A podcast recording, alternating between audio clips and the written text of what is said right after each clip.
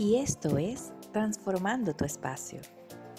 Un viaje donde descubriremos el color, estilos, elementos, materiales y complementos que nos ayudarán a darle vida a tu espacio. Anímate, crear tu estilo si es posible.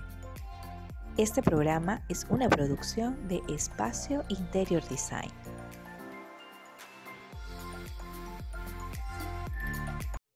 Y sean bienvenidos a otro programa de Transformando tu Espacio.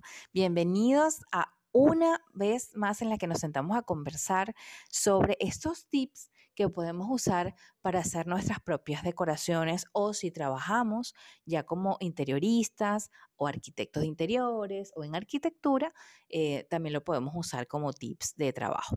Hoy vamos a hablar de un tema bastante interesante y este punto es, eh, puede parecer mm, un poco superfluo, puede decir, ay, no, pero realmente no es muy relevante, pero sí es relevante a nivel de costo y a nivel de imagen, porque aunque la respuesta parece obvia, no lo es. Y es que hay una elección entre estas dos características de las que vamos a hablar, que depende del lugar y del estilo que se quiera desarrollar, incluso desde el cuidado que se le pueda dar eh, a veces es preferible uno u el otro. Y estamos hablando de las plantas. Plantas en un departamento, plantas en una casa, artificiales o naturales. Ese es el tema que vamos a tratar. Y para este tema eh, es importante decirles que a través de nuestro blog Transformando tu Espacio, también lo vamos a desarrollar ya como un artículo y vamos a mostrar diferentes tipos. Y este, bueno, obviamente ahí queda abierto el espacio de mm, del muro para que ustedes puedan colocar su opinión. Nos pueden también encontrar directamente en arroba espacio interior design en redes sociales y siempre acuérdense que me encanta que ustedes nos den su opinión o algunos tips o nos incluso nos digan cuál es su, su preferencia ¿no? respecto al tema que estemos hablando. Entonces, en este caso... Estamos hablando de plantas naturales o artificiales en una casa o departamento. ¿Qué usar? Esto hay que verlo desde varios, varios puntos de vista, ¿no?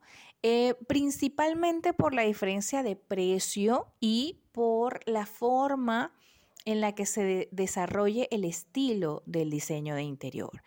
¿Qué pasa? Hay em, estilos, eh, o normalmente, principalmente, la gente optaría por responder naturales naturales porque le dan este y ciertamente es verdad le dan un color más vivo al diseño de interior, le dan un punto focal bastante importante para resaltar.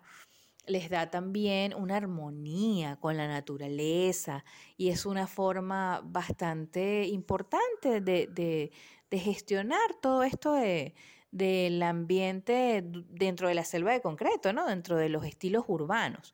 Ahora, eso tiene mucho que ver también con el dinero que se quiere invertir y también con el mantenimiento, porque una de las cosas más importantes eh, respecto al tema de plantas naturales es cómo mantenerlas, porque la planta está verde siempre y cuando haga su proceso de recibir luz, recibir agua y obviamente de hacer una pequeña podada o limpieza dependiendo de la planta que se va a usar.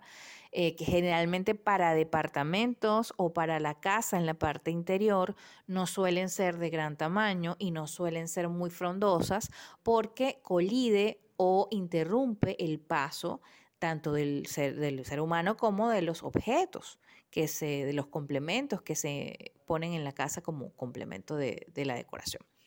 Entonces, eh, es importante saber que, bueno, ya si estamos hablando de exteriores, de una terraza, ya uno se da un poquito más de libertad. Puede poner plantas que sean un poco más, em, con más altura o plantas un poco más frondosas. Pueden ser flores que quizás su, forma de, ampliar y, de brotar eh, son distintas.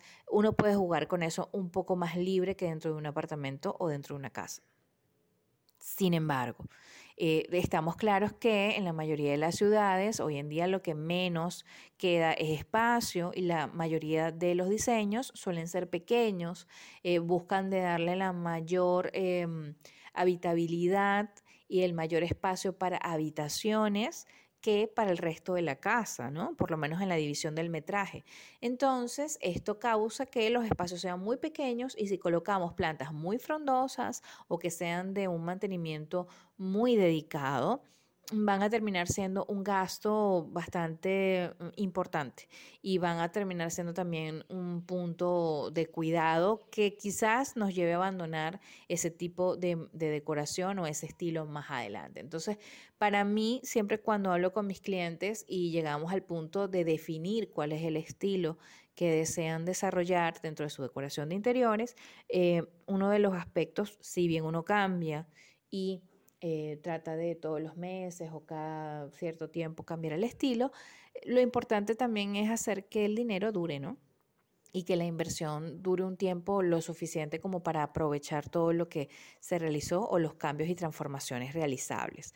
Entonces, eh, yo diría que si tienen tiempo para mantener las plantas naturales y el espacio para que puedan crecer y y, bueno, y además que el estilo tenga mucho que ver, a lo mejor un estilo un estilo bastante indie, bo chic, va muy bien con la parte natural. A lo mejor si me hablas de, eh, mm, no sé, un estilo rústico también, pero si me estás hablando quizás de un estilo más romántico, más eh, formal, mm, lo pensaría. A lo mejor una planta artificial bien tratada, que obviamente tenga buenos detalles y que esté hecha en buenos materiales, da un toquecito un poquito más elegante y sofisticado que una planta natural. Eh, depende mucho del, estilo que se quiera lograr. Eh, hay mucha objeción a veces con las plantas artificiales porque se piensa que, bueno, que se ven falsas, obviamente, que, que no van a resaltar bien, pero hoy en día hay muchos adelantos, sobre todo con todo esto de las impresoras en 3D, que han llevado a que se haga con mucho más detalle y de una forma más elaborada, tanto que en, muchos, en muchas ferreterías em, o de estas tiendas eh, departamentales que venden insumos para decoración a gran escala, ya se tienen a veces eh, macetas o se tienen em, flores artificiales, ramos artificiales que evocan muy bien a la flor natural. Y obviamente te estás eliminando el hecho de tener que cuidarlas, el hecho de tener que mantenerlas. Ojo, que si llevan su mantenimiento, ya les voy a decir por qué, pero es muchísimo más sencillo cuesta mucho menos dinero eh, el mantenerlas a largo plazo. Quizás la planta natural te cuesta mucho menos de entrada, pero el mantenimiento hace que gastes mucho más y que tengas que estar pendiente de cambiarla, de que no se muera, de que siempre tenga el verde. Y bueno, no podemos descartarlo dependiendo del tipo de planta. A veces eh, trae también compañeritos, ¿no? Yo le digo compañeritos. Este son estos insectitos o larvitas que, bueno, tienen que convivir con eso, ¿no? no, necesariamente se ven, están dentro de la tierra, dentro de la maceta, pero al momento de cambiar la maceta de una a otra, o de echarle más tierrita, o de injertar una planta nueva, este, van a tener que estar en contacto con eso. Entonces, también tienen que ver cómo está preparado su estómago para ese tipo de interacción si ustedes quieren tener una planta eh, real. El punto es que, o lo que queríamos hablar y lo que queríamos dar a entender en este episodio de hoy, es que a veces parece muy directa la respuesta frente a esta pregunta de plantas naturales o artificiales.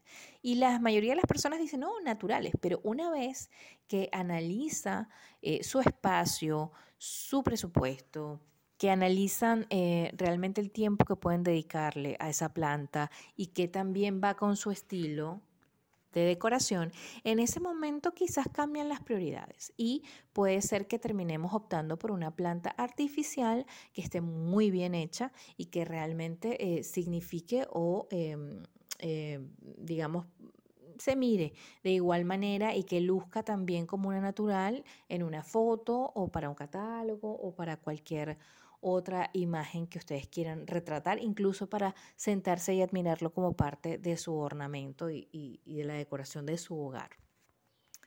Básicamente, bueno, las plantas artificiales también tienen un pequeño cuidado que es al momento de eh, limpiarlas, porque sí recogen muchísimo polvo, más que las naturales.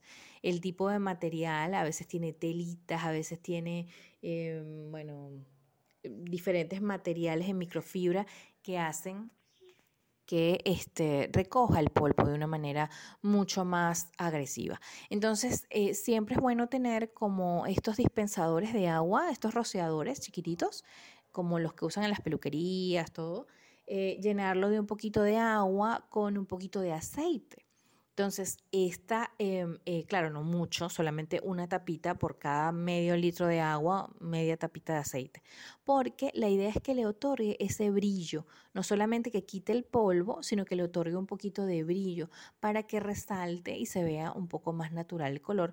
Recuerden que las plantas em, artificiales, obviamente, mucho de su material es plástico. Eh, junto con otro tipo de materiales que también provienen del látex. Entonces, eh, va a ser que el color muy pocas veces es exacto al color de la planta natural o es un poco más opaco. Entonces, al momento de hacer ese spray con agua y un poquito de aceite, eh, al limpiar la planta, estaríamos eh, dándole un poquito de, vida. Si no lo queremos hacer así, no lo queremos con brillo, pero por ejemplo hay rosas, hay rosas artificiales que están muy bien hechas y que se ven muy naturales, la podemos complementar con estos rociadores y dejarle las gotitas de agua, o sea, no echarlo desde tan arriba como para que se difumine el, espectro del, ras, sino echarlo directamente para que queden las gotitas de la, eh, del agua en la rosa y se ve mucho más natural. También lo podemos hacer con un poquito de silicón, de este que se derriten las laminitas en la pistolita, le podemos hacer gotitas en la flor y entonces ya por sí le van a quedar esas gotitas como de rocío al momento de eh, tener la imagen en completo. Entonces, bueno, hemos llegado al final de este capítulo de nuestro podcast por el día de hoy. La idea es ir hablando de este tipo de tips que les va a ayudar a ustedes a realizar unas transformaciones muy bonitas y muy adecuadas al estilo que quieran desarrollar con poco presupuesto y pensando en los detalles.